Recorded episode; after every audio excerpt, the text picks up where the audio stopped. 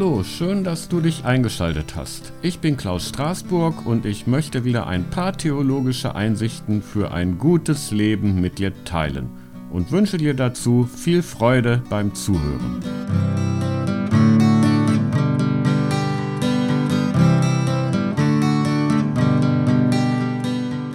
Langsam reicht's, sagen viele Menschen. Sie meinen damit die Krisen, die über uns hereingebrochen sind. Und Sie haben ja recht damit. Wir leben in einer Zeit, in der mehrere schwere Krisen aufeinandertreffen. Der Klimawandel mit seinen Folgen, die Pandemie, der Krieg in der Ukraine, eine Wirtschaftskrise und steigende Inflation. Oh, es ist verständlich, dass Menschen Angst haben. In Krisenzeiten wird besonders deutlich, dass Angst zum menschlichen Leben gehört. Ja, ich möchte mal einige Ängste in den gegenwärtigen Krisen aufzeigen. Denken wir zuerst mal an den Klimawandel. Die einen fordern vor allem weniger CO2-Emissionen, um die Erhöhung der globalen Temperatur auf der Erde zu begrenzen. Andere setzen eher auf technische Entwicklungen, in denen der Mensch den Klimawandel ihrer Meinung nach bewältigen wird. Wieder andere verdrängen den Klimawandel oder leugnen ihn gleich ganz. Und ich denke, dass alle auf jeweils ihre Weise die Angst vor den katastrophalen Folgen des Klimawandels besiegen wollen. Oder wie war es in der Corona-Pandemie? Ist ja noch nicht ganz zu Ende, aber sie ist ja vielleicht schon zum größten Teil überwunden. Also es war so, die einen forderten beständig strengere Schutzmaßnahmen des Staates, um ihre Angst vor einer Infektion zu verringern. Die anderen forderten die Verringerung oder Aufhebung von Schutzmaßnahmen. Sie sahen keine so große Gefahr in der Pandemie und manche deuteten sie sogar um zu einer leichten Grippe. Ich denke, dass alle, was, wie sie auch argumentierten, Angst hatten. Die einen versuchten ihre Angst zu bewältigen, indem sie die Gefahr einer Infektion minimierten. Und die anderen versuchten ihre Angst zu bewältigen, indem sie die Gefahr, die von einer Infektion ausging, als niedrig bewerteten oder sogar ganz ausschlossen. Und nun auch noch der Krieg. Und auch hier gehen die Meinungen stark auseinander. Die einen wollen weniger oder gar keine schweren Waffen an die Ukraine liefern, ich denke, dabei spielt auch die Angst vor einer Ausweitung des Krieges bis hin zu einem Atomkrieg eine Rolle. Das sagten sogar der Philosoph Precht und der Sozialpsychologe Harald Welzer neulich bei Markus Lanz, dass sie Ängste haben. Die Menschen wollen ihre Angst verringern, indem sie der Ukraine Zugeständnisse gegenüber Russland zumuten und Verhandlungen fordern, die zu einem Waffenstillstand führen. Ja, dann gibt es auch noch die andere Seite, diejenigen, die ganz im Gegensatz dazu mehr Lieferungen schwerer Waffen fordern. Ich denke, dass auch sie Angst vor einer Ausweitung des Krieges haben. Darum betonen sie auch so oft, wenn wir die Ukraine nicht mit ausreichenden Waffen ausstatten, wird Russland als nächstes Georgien oder Polen angreifen und dann auch bald uns in Deutschland. Sie wollen diese Angst bewältigen, indem sie die Ukraine militärisch stark machen. Militärische Stärke verringert ihre Angst. Natürlich würden beide Seiten niemals zugeben, dass sie Angst haben. Sie betonen und glauben es wahrscheinlich meist auch selber, dass es ihnen allein um die Rettung der Menschen in der Ukraine und die Wahrung des Weltfriedens geht dass Richard David Precht und Harald Welzer neulich ihre Angst eingestanden haben, das habe ich zum ersten Mal in dieser Diskussion von Menschen gehört. Also sowohl, wird sonst immer gesagt, sowohl die Waffenlieferungen als auch die Zugeständnisse und Verhandlungen haben angeblich allein humanitäre Gründe. Die Psychologie sagt uns allerdings, dass unsere Entscheidungen in erster Linie von unserem Bauchgefühl geprägt sind und nicht so sehr von unserem Kopf. Nimmt man das ernst, dann wird man eingestehen müssen, wir alle haben Angst und versuchen durch scheinbar rationale Gründe unsere Angst zu überwinden. Das Rationale ist dabei aber meist vorgeschoben. Die Entscheidungen fallen vor allem in unserer Gefühlswelt, nicht in der Vernunftwelt. Jesus sagte auch einmal etwas gegen die Angst. Ja, es gibt natürlich noch viele andere Gründe, Angst zu haben, als die, die ich oben beispielhaft nannte. Und auch Christinnen und Christen haben Angst. Und da ist nun sehr bekannt das Wort, das Jesus nach Johannes 16, Vers 33 sagte, das lautet in der Luther-Übersetzung, In der Welt habt ihr Angst, aber seid getrost, ich habe die Welt überwunden.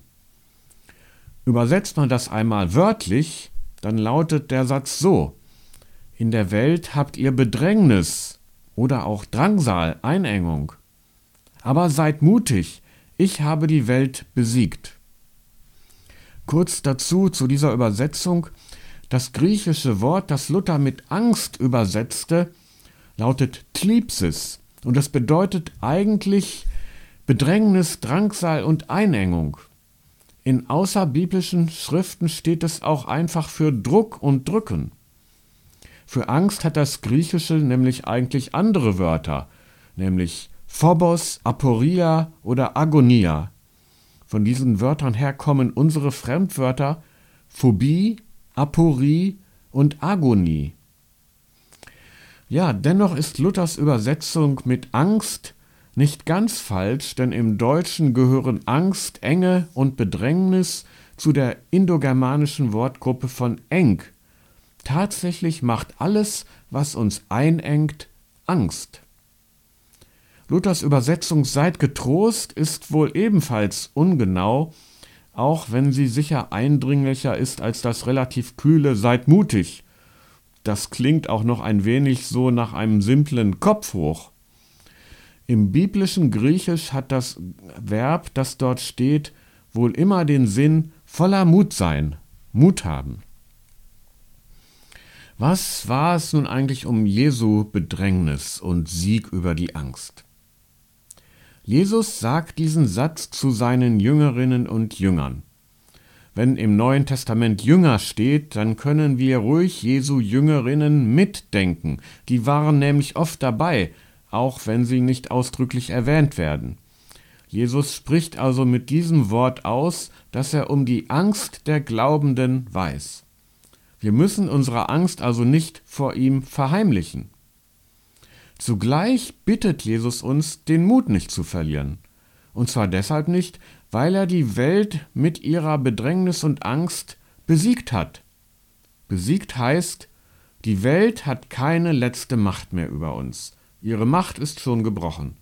Die Macht liegt allein bei Jesus und das heißt bei Gott. Aber wie hat Jesus Bedrängnis und Angst besiegt? Hat er nicht selber Angst ausgestanden vor seiner Kreuzigung? Und ist nicht sein Tod am Kreuz so etwas wie die größte Bedrängnis, die man sich überhaupt vorstellen kann? Man kann das so sagen. Aber Jesu Geschichte ist ja mit seinem Tod nicht zu Ende. Das Neue Testament erzählt bekanntlich, dass er drei Tage später von, der, von den Toten auferweckt wurde. Nebenbei bemerkt, nach unserer Zählung war es nur zwei Tage später. Aber damals zählte man den Tag der Kreuzigung als ersten Tag mit, und so kam man dann auf drei Tage. Jesus hat also Angst und Bedrängnis besiegt, indem er sie bewusst auf sich nahm und durchlitt. Er hat sich durch sie nicht irre machen lassen. Er hat sein Vertrauen zu Gott in der Not nicht einfach aufgegeben. Er hat darauf vertraut, dass Gott auch in Angst und Tod an seiner Seite bleibt. Er hat gebetet, als er äh, gefangen genommen werden sollte. So konnte er an seiner Liebe zu den Menschen festhalten, indem er sich ihnen auslieferte. Und so hat er Angst und Bedrängnis die Macht genommen. Seitdem ist klar, Angst, Bedrängnis, Tod können uns letztlich nichts anhaben. Sie können uns zwar alles nehmen, was wir in der Welt haben, auch unser Leben, aber sie können uns Gottes Liebe und Fürsorge nicht nehmen. Sie können uns das Leben nicht nehmen, das Gott im Himmel für uns vorgesehen hat. Darum haben Angst, Bedrängnis und Tod keine letzte Macht über uns. Im Vertrauen auf die Fürsorge Gottes über den Tod hinaus sind Bedrängnis und Angst nun nicht einfach weg. Darum sagte Jesus ganz realistisch, in der Welt habt ihr Bedrängnis. Und er selbst verspürte vor seiner Kreuzigung die ganze Angst und Bedrängnis, die das Leben in dieser Welt mit sich bringen kann. Doch Bedrängnis und Angst können im Vertrauen zu Jesus besiegt werden. Dieser Sieg ist zwar nicht einfach so da, sondern ihm geht voraus ein echtes Überwinden, ein Kämpfen. Billiger ist der Sieg nicht zu haben, und darum braucht es tatsächlich Mut, diesen Kampf auch zu führen. Im Glauben ist nicht einfach alles durch Hoffnung zugedeckt und Angst kein Thema mehr, sondern es muss manchmal auch ein Kampf um die Hoffnung geführt werden. Im Vertrauen auf Gott kann diese Hoffnung errungen werden. Eine Hoffnung, die stärker ist als Angst, Bedrängnis und Tod.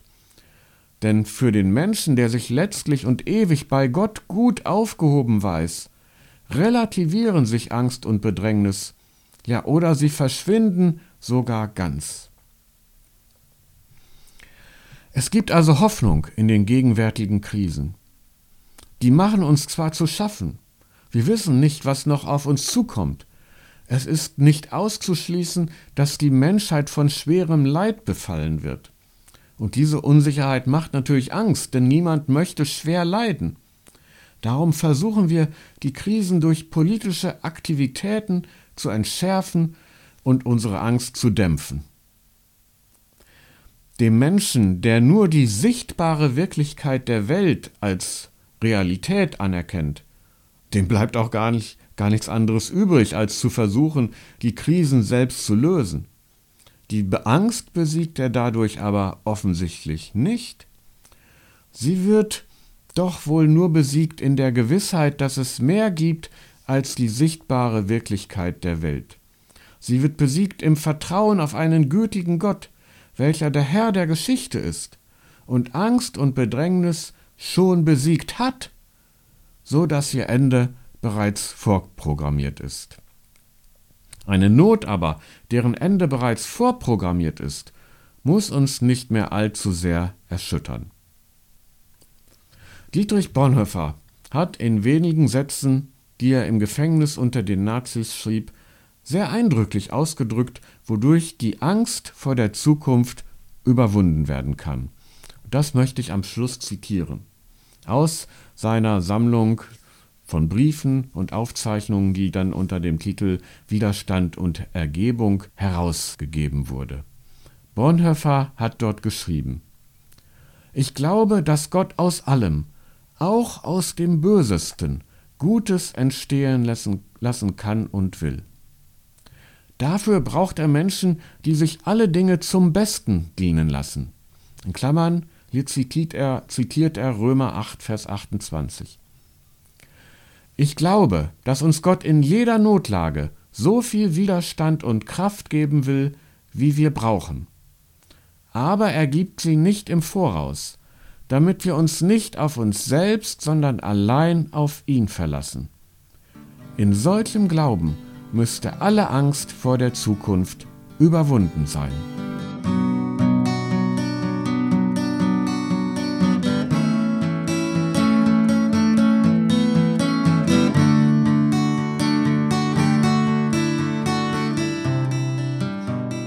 Das war's für heute. Nun bist du dran. Denk weiter drüber nach oder schreib mir einen Kommentar oder schalt dich einfach demnächst wieder ein. Bis dahin alles Gute, viel Segen und viele neue Einsichten über Gott und das gute Leben. Bis bald!